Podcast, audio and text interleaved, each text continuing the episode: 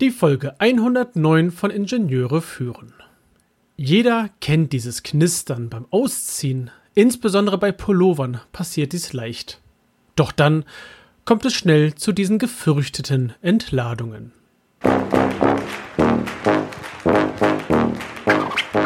Guten Tag, hallo und ganz herzlich willkommen im Podcast Ingenieure führen, der Podcast für Führungskräfte in der Elektronikentwicklung.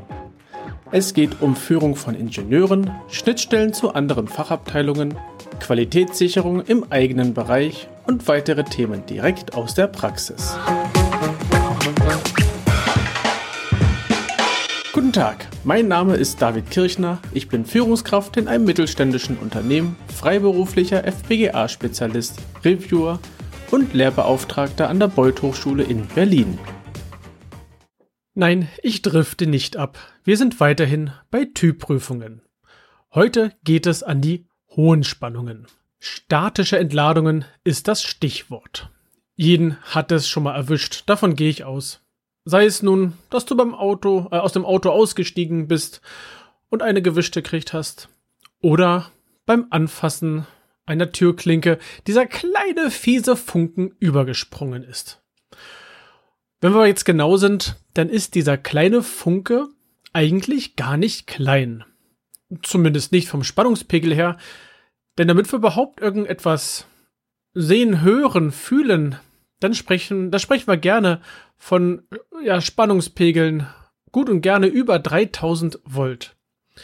Und dieser Effekt, dass da eine Entladung stattfindet, die gilt es zu prüfen. Was macht also ein Labor zum Thema statische Entladungen. Das Labor macht verschiedene Prüfungen, denn es gibt auch verschiedene Arten der Entladung. Wir haben die Luftentladung, wir haben Kontaktentladung. Und bei der Kontaktentladung gibt es dann auch noch die direkte und die indirekte Kontaktentladung. Aber werfen wir einen kurzen Blick erstmal darauf, was macht das Labor eigentlich, wenn es ESD-Prüfungen durchführt. Starten wir bei der Luftentladung. Das ist das, was wir selber auch alle sehr gut kennen. Wir schlurfen über den Teppich, näher, nähern uns dann einer Türklinke und dann macht es Fitz. Und schon merken wir so ein unfreundliches Pieksen im Finger, in der Hand, wo auch immer. Da, wo sich der, das äh, Spannungsfeld, die Aufladung entladen hat. Und genau das gleiche simuliert mit genormten Einstellungen das Prüflabor. Wir haben ein Prüfgerät, das auf die vorgegebene Spannung aufgeladen ist und nähern uns mit diesem Prüfgerät nun dem Prüfling. In diesem Fall ist die Prüfspitze eine Halbkugel. Wir wollen ja schließlich ähm, eine Fingerkuppe simulieren. Eine Fingerkuppe ist ja auch so, wenn wir uns das angucken, naja, naja, halbrund, halbkugelförmig, ungefähr in etwa halbkugelförmig. Damit bewegen wir uns Richtung Prüfling aus vers an verschiedenen Stellen. Zum Beispiel bei einem Display fassen wir das Display in der Mitte an, am Rand an und so weiter. Also es gibt ganz viele Punkte, die irgendwie berührt werden können. Und egal, wo wir dort anfassen mit dieser, mit dieser Prüfspitze, mit diesem, dieser Fingersimulation, es darf zu keinen Überschlägen kommen. Okay, es gibt eine Ausnahme. Wenn wir ein geerdetes Gehäuseteil erwischen, klar, da darf natürlich eine Entladung stattfinden. Das ist ja gewollt. Dafür haben wir ja unter anderem auch so eine, also ein Metallgehäuse oder eine Verschraubung, die in das Gehäuse reingeht und an der Stelle gibt es Entladung. Das ist alles in Ordnung.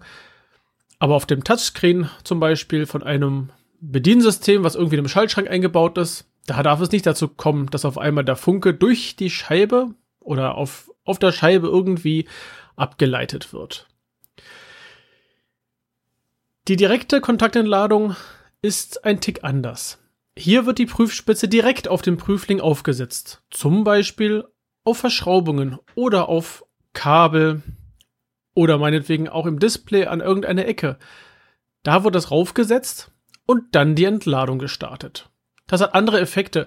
Bei der, bei der Luftentladung baut sich ein Feld also kommen wir mit einem Feld an und es kann sich an der Oberfläche aufbauen und so weiter. Bei der direkten Kontaktentladung ist auf einmal diese hohe Spannung an den Prüfling angelegt. Es kann übrigens definiert werden, dass ein Gerät zum Beispiel eine kleine Anzeige im Falle einer solchen Entladung für den Moment der Entladung kurzzeitig Nonsens anzeigt. Irgendein Blödsinn, irgendein Rauschen oder irgendwas. Aber es muss in den normalen Zustand von alleine zurückkehren. Wer schon beim Labor war, kennt dann die Klassifizierung A, B, C. A heißt, das Gerät interessiert überhaupt nicht, wenn ich da mit einer Entladung ankomme. B, ja, das Gerät merkt diese Entladung und, naja, macht halt, ja, zeigt Nonsens an oder irgendeine LED blinkt kurz oder irgendwas.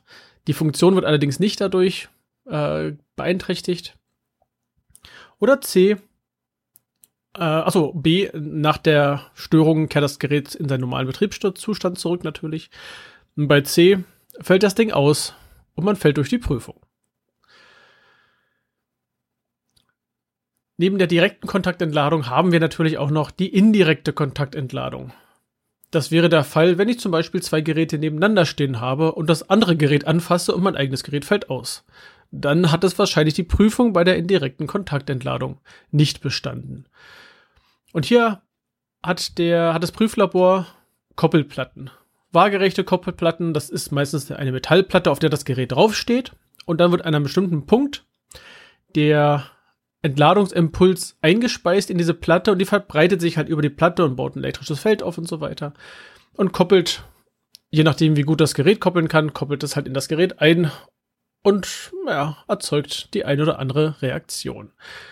Das lässt sich horizontal wie vertikal aufbauen. Hier gibt es verschiedene Aufbauarten an der Stelle. Das ist erstmal das, was das Labor macht. Jetzt natürlich die Frage, naja, hm, das Labor muss da seine Daten irgendwo herkriegen. Ja, natürlich sind ESD-Anforderungen auch äh, in einer Norm niedergeschrieben.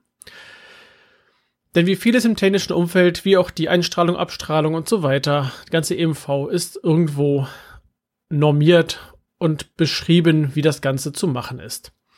Und für die für die äh, ESD, für den Bereich ESD gibt es die Grundnorm, die 61000-4-2. Diese bildet die Grundlage für na, praktisch alle Geräte im Einsatz von im Bereich Wohn- und Industriebereich. Ja, klar, verschiedene Industriezweige haben abweichende Normen.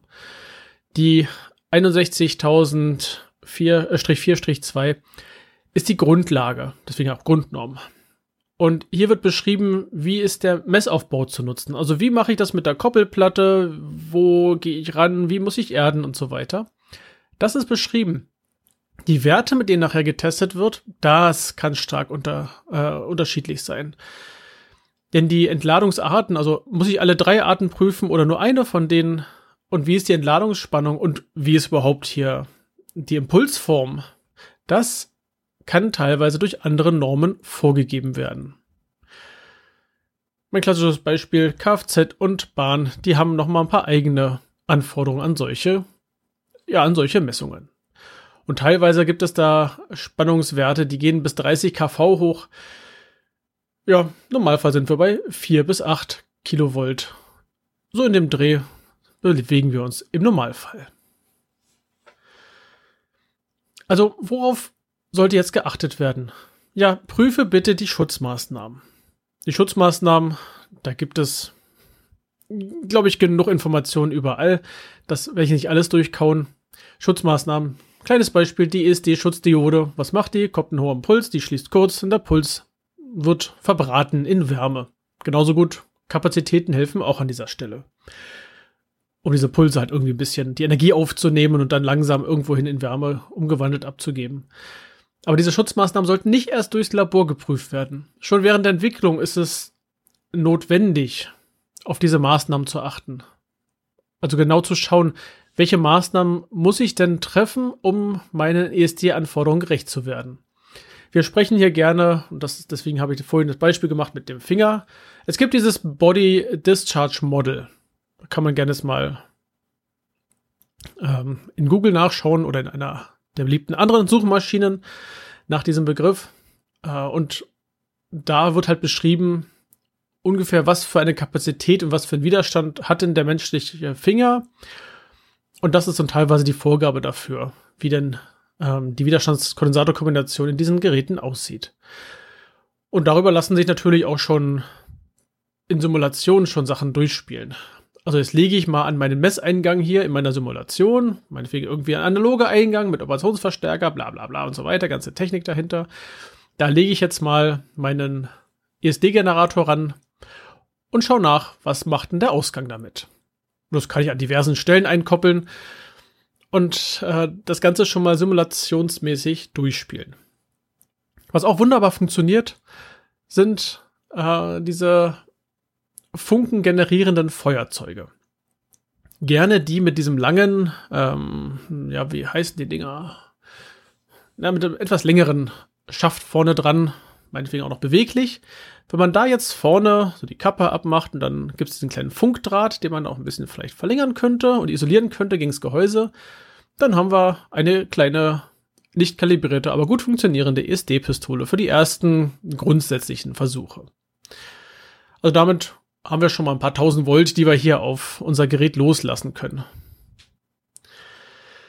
Was ebenfalls wichtig ist während der Entwicklung, aber spätestens bei der Erzeugung des Prüfplans, die Anwendungsfälle müssen definiert werden. Es kann nämlich gut sein, dass unser Gerät in einem Bereich verbaut wird, an das nur Fachpersonal ran darf. Und das Fachpersonal weiß, ich muss mich erden, ich muss ein ESD-Armband tragen und so weiter und so fort. Und dann habe ich auf einmal ganz andere ESD-Anforderungen an mein System, als wenn das Ding irgendwo in freien Raum hingestellt ist. Ein Touchpanel in einem Einkaufszentrum. Da fässt einfach jeder an, ob er nun äh, aufgeladen ist oder nicht. Gut, im Moment toucht, glaube ich, keiner so ein Ding an, außer mit Handschuhen. Ähm, nein, Spaß beiseite. Also wenn so ein Gerät im freien Raum angetouched werden kann, dann wird es auch passieren und da darf ESD keine Schäden verursachen. Das war eine kleine Kurzfolge zum Thema ESD. Äh, immer wieder ein Thema, über viel, das viel diskutiert wird und das nicht immer ganz trivial zu lösen ist. Gerade die Anwendungsfälle, das, darauf äh, bitte ich stark zu achten und auch auf die Schutzmaßnahmen. Das sind so die zwei Themen, die immer wieder auftauchen. Wenn dir die Folge gefallen hat, dann gebt mir gerne ein Feedback und schickt mir auch Themenvorschläge, über die ich einmal sprechen soll. Du kannst dich gerne in LinkedIn mit mir verknüpfen und dort mir schreiben oder schickst mir einfach klassisch eine E-Mail oder eine Brieftaube. In LinkedIn findest du auch die Gruppe zu diesem Podcast. Empfehle gern die Folge und, wenn du möchtest, den ganzen Podcast deinen Kollegen und Freunden und ich freue mich über eine 5-Sterne-Bewertung auf Apple Podcasts, gerne mit Rezension. Meine Newsletter sowie weitere Informationen findest du in den Shownotes unter ib-dck.de slash if109. Gerne kannst du mir einen Kommentar zu dieser Episode schicken. Ich freue mich über jedes Feedback. Die Adresse lautet feedback at ib-dck.de. Das war die heutige Folge des Podcasts Ingenieure führen. Ich danke dir ganz herzlich fürs Zuhören. Nutze das Wissen und die Tipps, um deinen Arbeitsalltag zu vereinfachen und zu verbessern. So sage ich Tschüss und auf Wiederhören bis zum nächsten Mal, dein David Kirchner.